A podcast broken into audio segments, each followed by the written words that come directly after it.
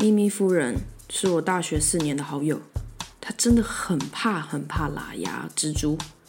那时候我们还住同一间寝室，所以当她本能侦测到任何喇牙时，她会马上躲进被窝里。我则会抓着扫把，一边打喇牙，一边跳来跳去，边对喇牙说对不起。为什么这么怕喇牙？有一次，我们围着咪咪夫人的折叠桌来了一场下午茶，有冲泡式奶茶、盐酥鸡之类的。人妖也听着，艾丽卡那个时候也还在。她膝盖折叠在自己的双前，双手抱膝，整个人轻轻前后摇晃，听着。对不起。我其实具体忘记具体到底是谁问的，还有是怎么问的。反正我就是知道咪咪为什么怕蜘蛛，好吗？就是都已经认识十年了，还不知道对方喜好，请问是多利吗？嗯，那个时候我国小去上厕所，然后正要上的时候，有一只超大蜘蛛从天而降。寝室的女孩儿都为咪咪感到哀伤跟惊讶。嗯，在屁股半裸露的情况下，受到了任何精神冲击，肯定是很严重的。他是我们的荣恩呢。从那之后，就算我们分开住，他一通电话，兰兰，你快来！对不起，但是有那个东西。声音闷闷的，听起来就是已经躲进他的被窝里了。好，我马上来。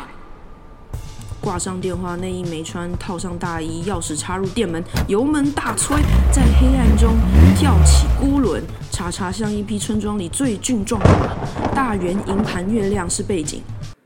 这些都没有发生，我只是最近发现我的博客来电子书账号里面有《冰雪奇缘二》的试看版，我发誓我真的没有下载这个东西。但既然都在我书库里了，我就看一下。他真的就是这样子的，呃，就是故事叙述风格。我想我已经长大了，看不下去这种的，其实很正常。我杀完了蜘蛛，把它扔出咪咪的窗户外的时候，边喊对不起，咪咪才从被子里探出头，小声的说谢谢，然后才又整个人爬出来。对不起，但我真的好害怕，而且我好想尿尿都不敢尿。我我甚至想说，靠那些零食应该可以撑到那个东西自己离开。好的，那请所有的听众掌声鼓励鼓励，欢迎今天的题目《非人奇遇》。所有的受害者全是非人的动物或者是昆虫。对不起，我们人类掳掠你们的住所、食物、生存权，还强迫某些蜜蜂要一直跟植物 CP，这样才能给人类食物吃。然后我今天还写关于这些故事的文章，就是为了要消费你们。对不起，但是故事要开始了，请各位准备好。我们学校呢，还有某一段季节是毛毛虫季。什么是毛毛虫季？嗯，它就是呃，大家都应该知道用花做的那种拱门，对吗？大自然会在某一些季节送我们一对骑摩托车快三分钟的路程那样长的拱门。不是用鲜花或美丽的祝福编织而成的，而是满满满满满满吐着丝的肥肥毛毛虫。那些毛毛虫有鲜艳的红黑色外皮，还有绒满满的绒毛。任何一根掉进你的眼睛里，你就会想要敲掉整天的课。嗯，大家都会觉得事情情有可原的那一种。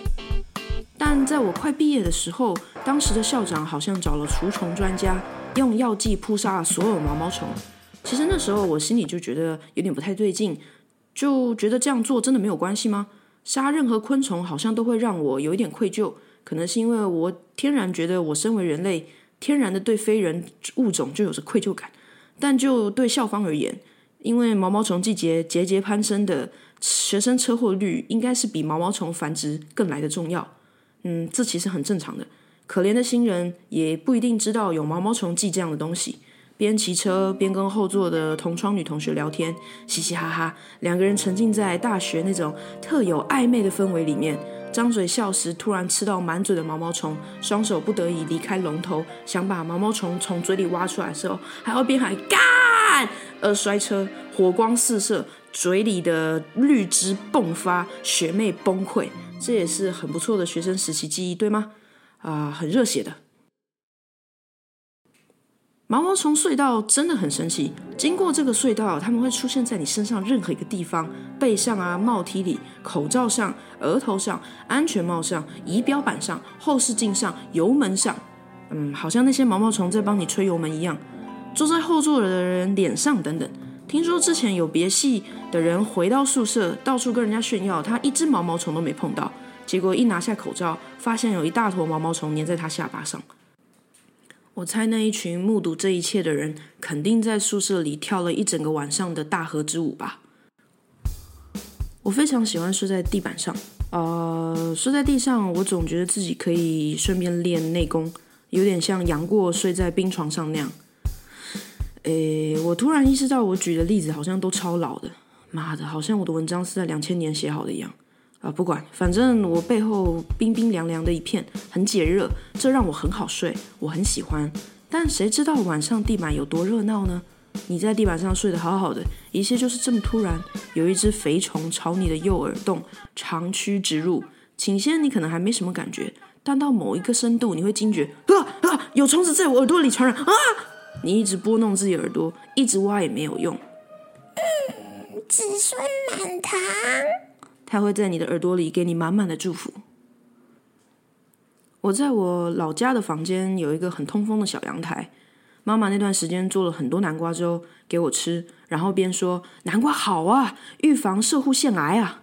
我那时虽然有点困惑，但我还是连吃了好几碗，而且妈妈最后还送了我好几颗南瓜籽，我好兴奋，我把它们通通拿去我房间，沿着我的小阳台一粒一粒沿着边缘铺好。一开始我本来只是想要晒干，所以也没有铺土。没想到过几天开始，我的南瓜子们都开了一个小嘴，在微笑，还露出了小小傻里傻气的绿色舌头。我好兴奋，我好快乐。我每天会把小喇叭放在阳台，播帕华洛蒂的《Time to Say Goodbye》，或歌剧魅影的《Wishing You Were Somehow Here Again》，或是 Mass Creator O I X for You 之类的。我喜欢那个一群小提琴聚集在一起拉弓按弦颤音，让我感觉视觉像是滑进了金色丝绸，或者更直白的说，就像德芙巧克力每一次会播的那种广告，什么丝滑什么三小的，然后会有一个女人愉悦的顺着金黄色巧克力瀑布滑下去，哦，不知道去哪里啊！我希望我的小南瓜子们也可以感受到这些。没过多久，它们都长出了又大又粗的叶子，真的是太神奇了。而且我根本没有铺土，就可以长成这么大、这么绿。帕华落地真的很厉害。我每天都会朝它们的叶子上喷喷水雾啊，继续播歌给他们听，在他们旁边读自己的小说，喜欢极了。我偶尔看它们迎风摇曳，对我点点头，这样我会宠溺的摸摸它们的叶面或者是根茎。但就在一天晚上，惨事发生了。我永远永远不会忘记那一晚，大概九点十点，我没有放歌，静静的正在看着书，然后我就听到一阵稀稀疏疏声，吧唧吧唧的。我很困惑，但本能的我像愤怒的射箭，用力扯开纱窗，用手电筒四处搜寻，看是哪个小南瓜子在调皮。然后我就看到了，我看到了油亮的、长长的触须，咀嚼的小嘴，带刺的小脚，扒着我最大的南瓜叶。在上面上下其手，用他的口气舔了舔我的南瓜叶边缘，充满挑衅意味。怎么样啊，小银娃？眼睛却是盯着我说的。啊！我不知道该怎么办，我很怕这贱人是母的。看他这么肥，我怕他会直接飞进我房间，所以我直接先把窗户还有纱窗本身，砰一声直接关起来。不不不不不不不，不可以不可以不可以不可以不可以！我一直敲窗，想要这贱人离开，但这贱人就是不走。手电筒强光照射，用强力的水柱射他，他都完全就是换个方向继续吃。我的南瓜叶表情木然，浑然不觉自己正在被外边不知道哪个下水道来的肥壮流氓玷污。我觉得我完全能理解基努里维为什么别人一一杀了他的狗，他就决定干翻上上下下整个黑道。让我更有种我的小可爱们强制接受残酷现实，被迫提早进入大自然循环的一其中一节，好不容易成长成了成熟的叶子，天哪，他们最后都会变成一粒粒黑色的大便。我的南瓜叶被吃到整张脸都没了，他们最后也都没再看我了，好像接受了一切。流氓的重量还压弯了他的根茎，我整晚睡不着，就是脸贴在窗户上，眼睁睁的看着这一切。窗户因为我颤抖的呼吸起了一些薄雾。消失，然后又出现薄雾。为什么我没有枪？我真的很想一枪轰死这个王八蛋。我知道他之后还会再来，可能还会带其他贱人来享用我的南瓜叶。我浑身鸡皮疙瘩，我绝对不允许。我只能忍痛的在白天的时候把所有南瓜子叶全部一次清掉，避开蟑螂咬过的地方。